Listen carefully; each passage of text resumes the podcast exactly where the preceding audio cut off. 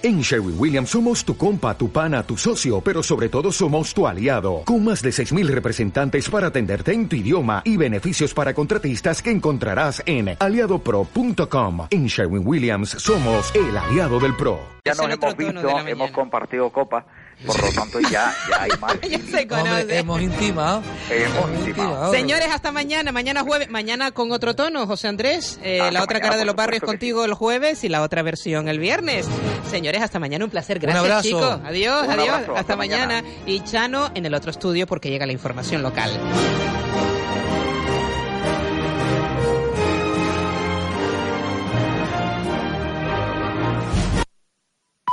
Es la una y media. Radio Las Palmas FM. Radio Las Palmas.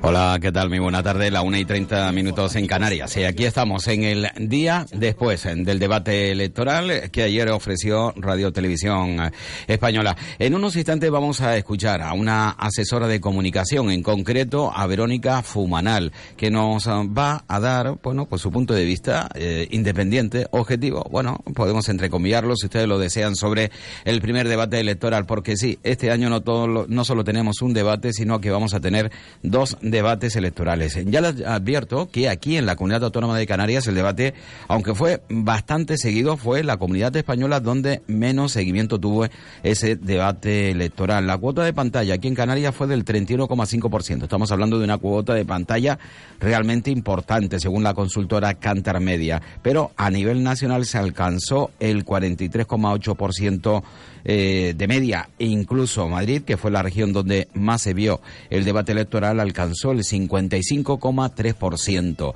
Eh, ganadores o perdedores, ya saben que siempre se mira con lupa quién ha ganado o quién ha podido perder. Al final eh, todo depende del color eh, con el cual se mire, el prisma, la perspectiva. Bueno, por eso hemos indicado, a ver, una asesora de comunicación independiente. Pues vamos con ella, precisamente con Verónica Fumanal, que nos ofrece su punto de vista sobre el debate de ayer en Radio Televisión Española. Yo creo que el gran titular es que no hubieron grandes perdedores, ¿no? El error es algo que penaliza muchísimo en un debate a tan poquísimos días de la campaña y creo que ayer todos iban con un objetivo claro y cada uno en su manera lo consiguió. ¿Quién fue el más efectivo? Podríamos decir que Albert Rivera, quien eh, de una forma pues más icónica, más visual controló el, el, debate y sobre todo esos momentos no de escaramuza tanto con Pablo Casado como con el señor Pedro Sánchez. Hay que decir al respecto que el debate electoral fue seguido por 8.886.000 millones de espectadores, representa un 43,8% de cuota de pantalla, tal y como les indicaba anteriormente, aunque eh, hay que decir que el debate más, visto de la historia fue el celebrado en el año 2008 entre Mariano Rajoy y José Luis Rodríguez Zapatero con más de 13 millones de espectadores que fue emitido por 20 cadenas. El que logró, no obstante, una mayor cuota de pantalla fue el celebrado en España en el año 1993 entre Felipe González y José María Aznar con el 75,3% y 10,5 millones de espectadores.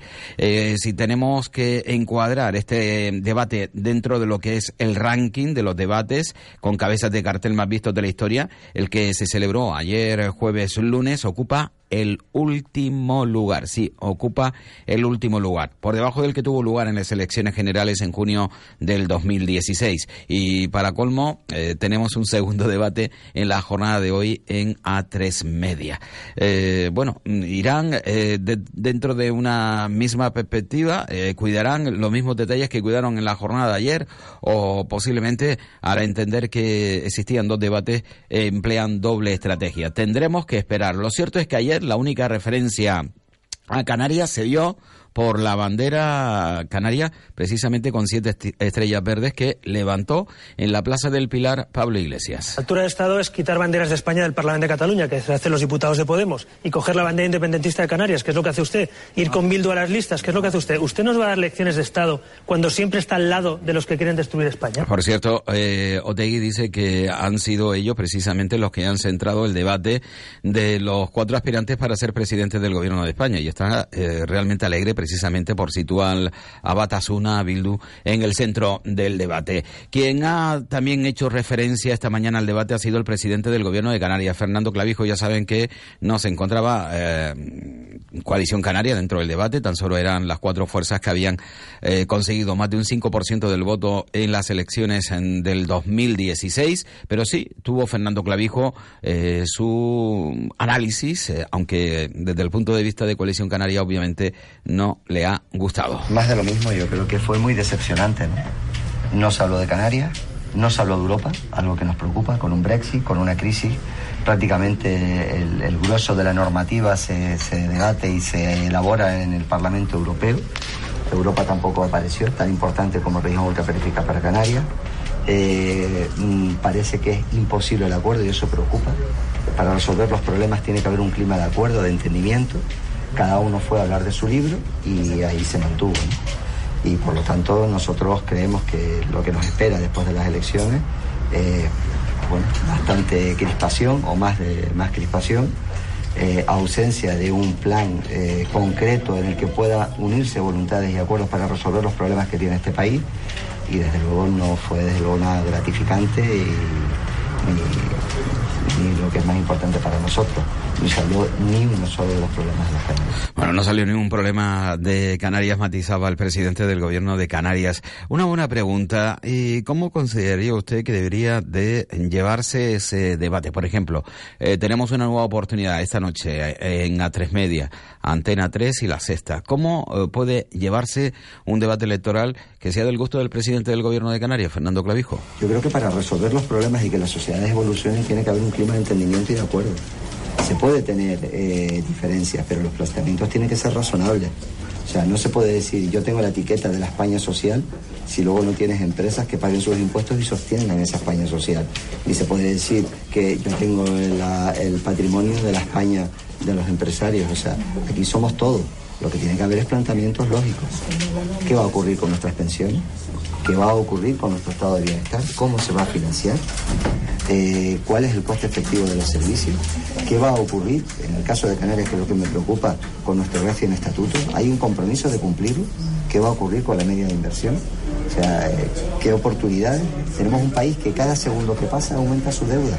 Esto es insostenible y nadie se planteó qué plan va a haber para reducir el endeudamiento de este país. Bueno, pues Fernando Clavijo dando clave sobre lo que interesaría a los españoles y considera él que serían los temas más relevantes a tocar en un debate a la presidencia del gobierno de España. Eh, damos un salto, nos acercamos ya hasta la comunidad autónoma de Canarias para hablar de los asuntos que sin duda, importan a Canarias a través de su representante político, porque ya saben que el próximo 28 de abril vamos a las urnas a elegir a nuestros representantes en ambas cámaras, en la alta y en la baja. Son elecciones generales. Eh, bien. Guillermo Mariscal es el eh, cabeza de lista en la provincia de Las Palmas por el Partido Popular. Eh, a ver, ¿cómo se puede entender? y luego si les parece bien, vamos a escuchar también a Victoria Rosell, porque están hablando del mismo, del mismo asunto, mm, desde punto de vista obviamente completamente diferente.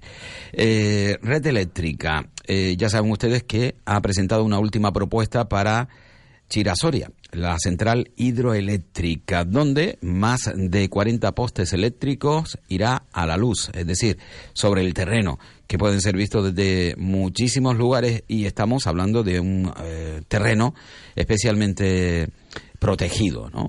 Eh, estamos hablando de, la zona sur mm, centro de Gran Canaria, eh, donde tenemos un paisaje extraordinario que hay que cuidar. Bueno, pues a Guillermo Mariscal, Partido Popular, eh, Red Eléctrica está invirtiendo muchísimo dinero en esta central y que si se soterra las líneas, pues al final ese sobregasto que iba a tener la empresa Red Eléctrica iba a tener que ser sufragado precisamente por los clientes, es decir, por los propios canarios. El, el 85%, el 85% de la inversión de un solo año estaba destinado a la isla de Gran Canaria. Si alguien que me esté escuchando ve razonable que se bloquee tiempo y tiempo. Mire, cuando usted soterra una línea eléctrica, se paga la factura.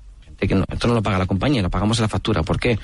Porque las inversiones que hacen estas compañías se pagan en la factura eléctrica. Y yo creo que encarecer aún más la factura eléctrica de los Gran Canarios y de todos los españoles es lo que ya nos faltaba. Bueno, es lo que ya nos faltaba. Hay que decir que Red Eléctrica fue puesta a dedo por José Manuel Soria, Partido Popular.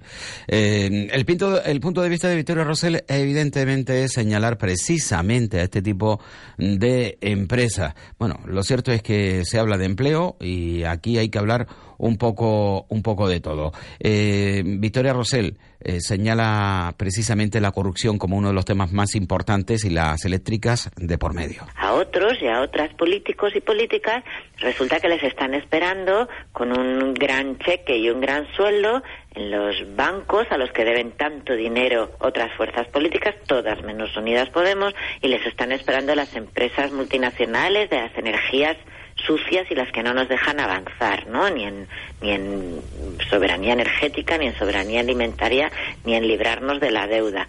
Entonces, una fuerza política que no tiene esas deudas, que es verdad que hace campaña, como verá todo el mundo, con menos vallas, con menos carteles, con menos dinero cogido a, a, los bancos. Pero es que después esas empresas no nos pueden pedir que devolvamos lo, lo, lo que les debemos. Al revés, nosotros pedimos que devuelvan lo que, lo que nos deben. Y ahí hay muchísimo dinero para, para todo. Hay 60.000 millones de euros que nos deben los bancos del rescate, que en este país pagó la crisis, todos y todas la pagamos menos quienes la habían causado.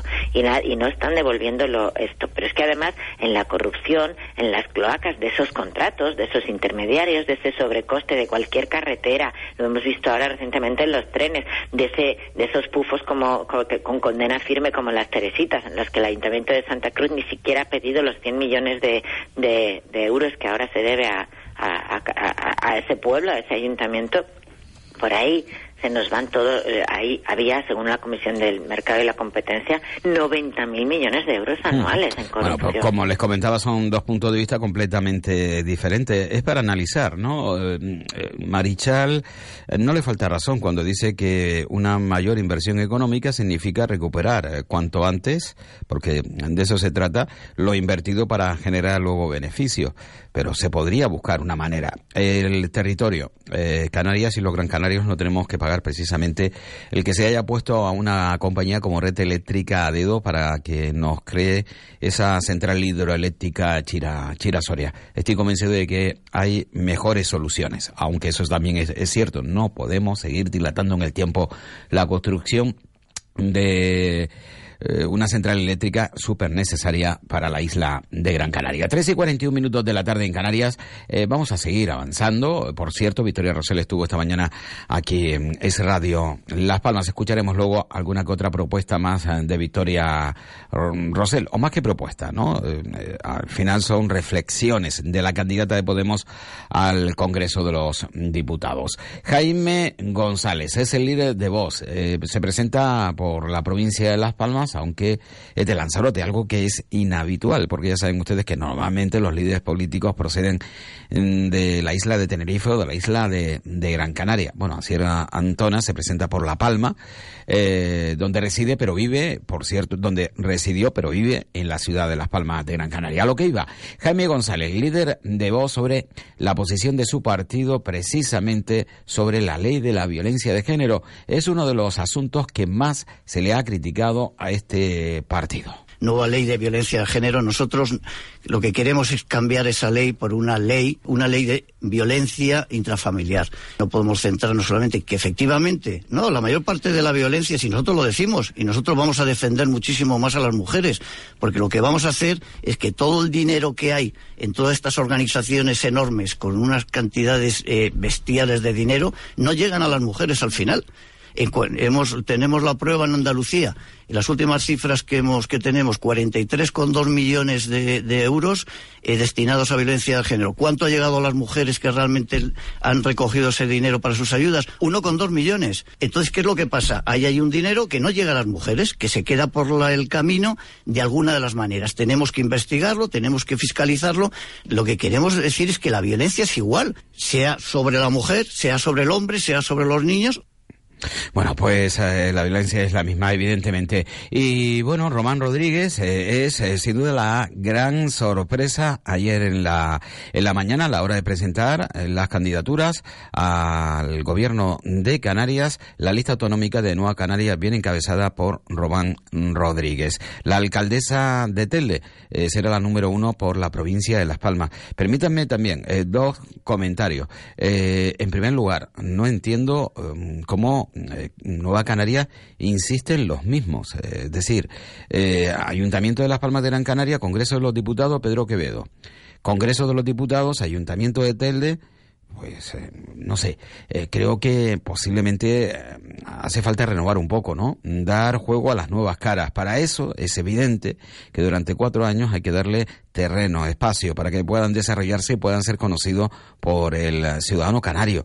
Pero claro, mm, Nueva Canarias tiene un enorme problema y es que siempre son casi las mismas caras. Bueno, Román Rodríguez encabezará la lista novedosa a las autonómicas. ¿Qué es una novedad? En todo el Estado español, no hay ningún territorio donde exista una lista para el conjunto de esos territorios. Aquí tomamos una decisión en su momento para facilitar el cambio del modelo electoral, para hacerlo más proporcional, para hacerlo más accesible y hemos tomado la decisión que yo encabece la lista al Parlamento por esta circunscripción novedosa. Bueno, al final serán todos los que se presenten al frente de las listas autonómicas, todos los candidatos a la presidencia del gobierno, exceptuando el Partido Popular, que presenta al actual alcalde de Moya como candidato eh, en la lista autonómica, pero no candidato a la presidencia. Es el único candidato eh, no a la presidencia que encabeza una de las listas electorales autonómicas, porque Asier Antona, el candidato del Partido Popular, se presenta en las de la isla de La Palma. Y al final, eh, tanto Podemos como Nueva Canaria, como el Partido Socialista, como Coalición Canaria, eh, bueno, pues irán en la lista autonómica, sí. también falta Ciudadanos. Ciudadanos, al igual que Partido Popular, ha decidido que Vidina vaya en la lista de la isla de Gran Canaria, ante el temor, obvio, de poder quedarse fuera. 13 y 46 de la tarde en, en Canarias. Eh, vamos ahora con eh, presentaciones de listas, sí, elecciones. Marco Aurelio Pérez, ya saben ustedes, es el candidato del Partido Popular al Cabildo de Gran Canaria. Bien, nada, buenos días a todos. Agradecerles por que estén en este acto en el cual hemos presentado en la Junta Electoral la lista al Cabildo de Gran Canaria por parte del Partido Popular y de alguna forma lo que pretendemos con este equipo humano que conformamos hombres y mujeres del Partido Popular es garantizar el gobierno de la Gran Canaria, dar un, un impulso importante en los próximos cuatro años a nuestra isla y de esa forma pueden conformar de alguna manera el trabajo por realizar y el trabajo por ejecutar en los próximos cuatro años. Bueno, pues hasta aquí ponemos el punto y seguido, 13 y 46 de la tarde en Canarias. Estamos con la actualidad aquí en Radio Las Palmas. Indicarles que las pernotaciones hoteleras han caído en Canarias en el pasado mes de marzo un 3,3% con respecto al mismo mes del año anterior, eh, hasta quedarse en un total de 5.695.776, según datos ofrecidos hoy martes por el Instituto Nacional de Estadística el archipiélago lideró las pernotaciones de los turistas extranjeros con el 40,1% del total del país, si bien acumula una caída del 3%, al tiempo que también encabezó la ocupación con un 72,5%. Hay que decir que por zonas turísticas Lanzarote alcanza el mayor grado de ocupación por plazas, el 76,8%, y el sur de Tenerife la mayor ocupación en fin de semana, 77,6%. Asimismo, la isla de Tenerife registra el mayor número de pernotaciones con 2,1 millón. Y los puntos turísticos con más pernotaciones de este país son Madrid, Barcelona, y también San Bartolomé de Tirajana. Por cierto, Cristóbal de la Rosa, viceconsejero de Turismo del Gobierno de Canarias, habla de una ocupación importante del 80% en la Semana Santa en, en, Canarias y sí que se nota, se refleja un ligero descenso, así lo avisa, ligero descenso de alemanes. Tener una bajada en plazas aéreas regulares en toda Canarias, en todos los mercados, que se moverán en el entorno del menos 5% aproximadamente en plazas aéreas regulares, no en vuelos charter, y esto lo está provocando fundamentalmente el mercado alemán, un tema que tiene que ver con el momento económico en Alemania, con la confianza eh, de, de los alemanes y los austríacos en su propia economía y además tiene que ver con la competencia, en nuestro caso, por ejemplo, de destinos como Egipto. Bueno, pues seguimos hablando precisamente de cuestiones eh, autonómicas, regionales. Nos vamos hasta el gobierno de Canarias. Rosa Dávila, la consejera de Hacienda, también portavoz, señala que a pesar de la poca confianza que tienen en el gobierno de Pedro Sánchez, espera que se transfiera cuanto antes lo pendientes, antes de que se disuelva también el gobierno. Eh, no les voy a mentir, la verdad que eh, es poca la confianza que nos traslada el gobierno socialista de Pedro Sánchez, que lo que no ha hecho en los últimos cuatro meses lo haga en tan solo cinco días. Pero sí nos gustaría que esos recursos que están en los presupuestos generales del Estado y que corresponden a todos y cada uno de los canarios fueran transferidos.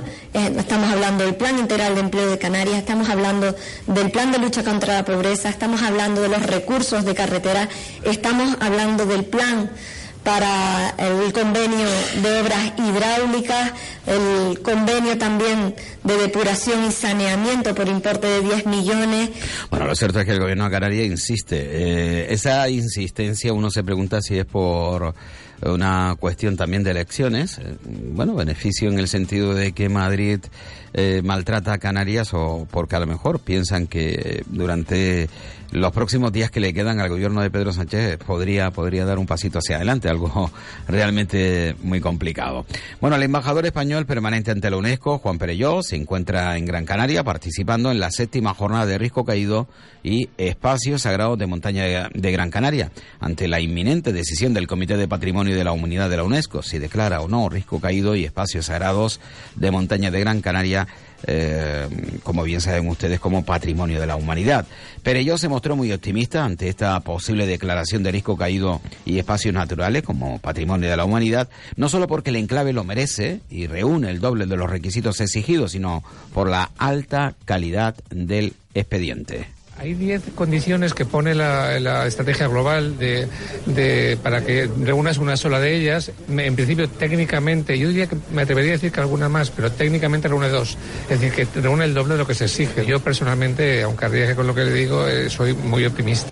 Bueno, seguimos hablando del Cabildo Insular de Gran Canaria porque el presidente del Cabildo, Antonio Morales, anunció que la institución insular ha iniciado el procedimiento para que el Servicio Canario de Salud disponga del antiguo complejo universitario de Las Palmas, la CULP, eh, para ampliar el hospital insular con un acuerdo que recogerá que el nuevo centro incluya necesariamente plazas sociosanitarias de atención inmediata, también denominada plazas de tránsito. Esta mañana hemos mantenido una reunión de trabajo con el responsable del Servicio Canario de Salud y el, director gerente del eh, complejo hospitalario materno insular.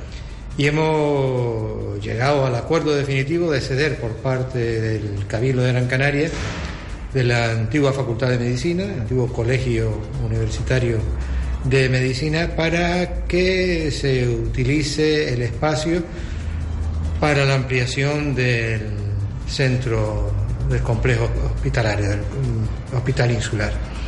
La única condición que manifiesta el Cabildo que debe cumplir el Servicio Canario de Salud, de común acuerdo con la plataforma ciudadana creada para reivindicar un uso sociosanitario de ese espacio, es que eh, se destine en el edificio a construir eh, un espacio destinado a acoger eh, plazas sociosanitarias para tratamiento intermedio. Personas que no, bien o no disponen de plazas sociosanitarias en residencias o en centros sociosanitarios o que no pueden ser eh, tratados eh, por su familia en sus hogares. Bueno, seguimos adelante. Estamos en Radio Las Palmas, estamos con la actualidad. Por cierto, esta mañana ha hablado la presidenta del Parlamento de Canarias, Carolina Darias, para comentar que, que habrá un pleno extraordinario el próximo día 7 de mayo, pero se le cuestionó sobre el hecho de que se pague a los diputados el coste económico de los diputados cuando la legislatura ya ha finalizado y que los diputados sigan cobrando.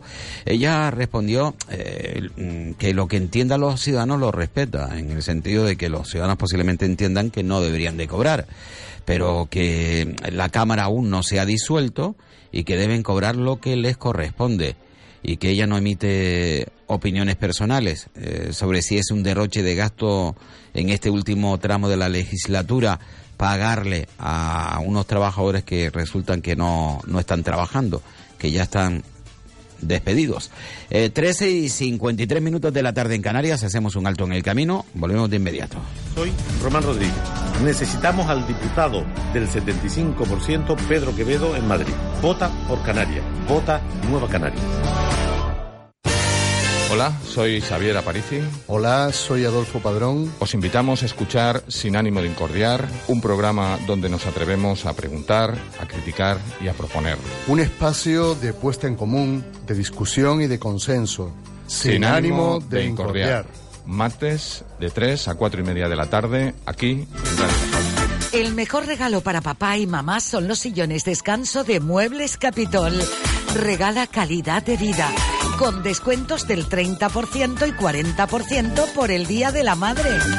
El sillón relax es práctico, perfecto, agradable, agradecido. Papá y mamá se lo merecen. Muebles Capitol en Tomás Morales y en Rafael Cabrera. Seguimos, eh, seguimos con la actualidad aquí en Radio Las Palmas. Ya les comentaba que esta mañana estuvo a través de la línea telefónica Victoria Rosell, eh, bueno, eh, una jueza metida a política. ¿Qué diferencia se encuentra así, a, a voz de pronto, una jueza que tiene que hacer campaña electoral? A veces me cuesta un poquito pasar de una profesión que es pura reflexión, eh, cuidado en las formas y en el fondo y sobre todo mucho sosiego, aunque tengamos muchísimo trabajo para adoptar una decisión correcta y justa a una actividad que en términos comunicativos y de es, todo lo contrario incluso me está me está fastidiando un poco la, dinámica de, de, los debates pero no solo del nacional ¿eh? de en las en las radios y televisiones de aquí locales y, y Canarias nos está pasando lo mismo que tenemos debates con intervenciones de un minuto y bueno, eh, entrevistas, debates tipo tweet, ¿sabes? Eh, de 140 caracteres o de o que se contabilizan en, segundos. A mí me parece que que la gente tiene derecho también a, a conocer reflexiones un poquito más profundas, porque si no gana el del eslogan, ¿no? Bueno, pues eso es lo que ha comentado Victoria Rosell, ¿no? Eh, los debates en tan solo un minuto y claro, no se puede exponer. El eslogan es lo que al final posiblemente más llega y con lo que más se queden los ciudadanos. También estuvo esta mañana el responsable de movilidad en la ciudad de Las Palmas de Gran Canaria, José Eduardo Ramírez, eh, para hablar precisamente de la ciudad de Las Palmas de Gran Canaria y de la movilidad. Miren, Las Palmas de Gran Canaria, según el concejal, es eh, un lugar ideal para el uso de la bicicleta del carril bici. Claro, eh, nos centramos en la parte en la parte baja, pero también eh, es presente y señala que es futuro el carril bici, no solo para la bicicleta, sino porque la movilidad actual, presente y futuro eh, está cambiando. Palmas de Gran Canaria es una ciudad perfecta para el uso de la bici. Lo es Barcelona, que también tiene dos niveles y las están usando. Las Palmas de Gran Canaria también tenemos una plataforma baja absolutamente favorable para utilizar la bicicleta porque tenemos un clima eh, benigno los 365 días eh, del año. Y yo creo que, eh, que es una ciudad para la bicicleta. Nosotros estamos haciendo una apuesta, como están haciendo, insisto, otras ciudades europeas, para que la gente se mueva de otra manera. Pero cuando piensan en el carril bici, no piensen solo en las bicicletas, piensen en todas estas nuevas maneras de moverse que estamos empezando a ver en nuestra ciudad, patinetes eléctricos, Segway, todo este tipo de artilugios de movilidad personal que se van a terminar imponiendo, que muchos de ellos son eléctricos, que nos van a permitir subir a la parte alta de la ciudad sin mucho esfuerzo y para eso tenemos que tener unos carriles adecuados. ¿Y serán por los carriles bici o por las aceras? Por los carriles bici, los patinetes no pueden ir por la acera, los patinetes no pueden competir con los peatones y que supongan un peligro y un conflicto entre unos y otros. Los carriles bici tienen que ser, tienen que estar absolutamente definidos, tienen que conectar con los sitios importantes, tienen que eh, ser seguros y dar sensación de seguridad para que los usen las bicicletas, para que los usen los patinetes, los testways y otros elementos que ahora posiblemente nosotros ni nos imaginamos y van a aparecer dentro de poco de carácter eléctrico no contaminante, pero de uso individual. Bueno, nosotros continuamos, ya no vamos, eh, estamos en los últimos minutos. Indicarles que el grupo de menores y familias de la Policía Canaria ha localizado a 17 jóvenes de entre 13 y 18 años entre las islas de Gran Canaria y Tenerife en las últimas semanas. En concreto, seis de los menores fueron encontrados en Tenerife y otros 11 en la isla de Gran Canaria. Seis de ellos se encontraban ausentes injustificadamente de su centro de protección o de medidas judiciales. Así, cuatro se habían fugado de su centro de protección de los municipios tinerfeños de La Laguna y Candelaria, mientras que uno de ellos era del Centro de Cumplimiento de Medidas Judiciales para Menores de Valle Tebares, de La Laguna. Eh, bueno, noticia que llama mucho la atención. Y por otro lado, el militar acusado de haber estrangulado hace dos años en Fuerteventura a una joven argentina a la que había encontrado o contratado como prostituta ha admitido este lunes ante la Fiscalía de la Audiencia de Las Palmas que la mató, pero también ha alegado que fue por accidente y a petición de la propia víctima. Ella quería que la cogiese por el cuello y la apretase, que es lo que le gustaba. Y se pone delante y se, y se, y se enrolla en, la... El cable de la manguera de, la ducha en el cuello. Y me insiste que quiere hacer eso. ¿Y usted por qué no se fue?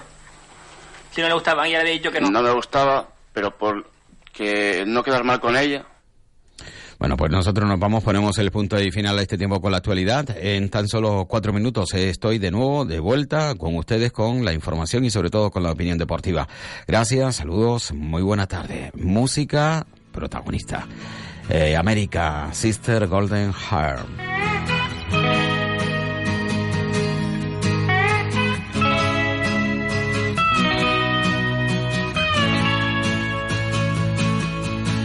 Well, I tried to make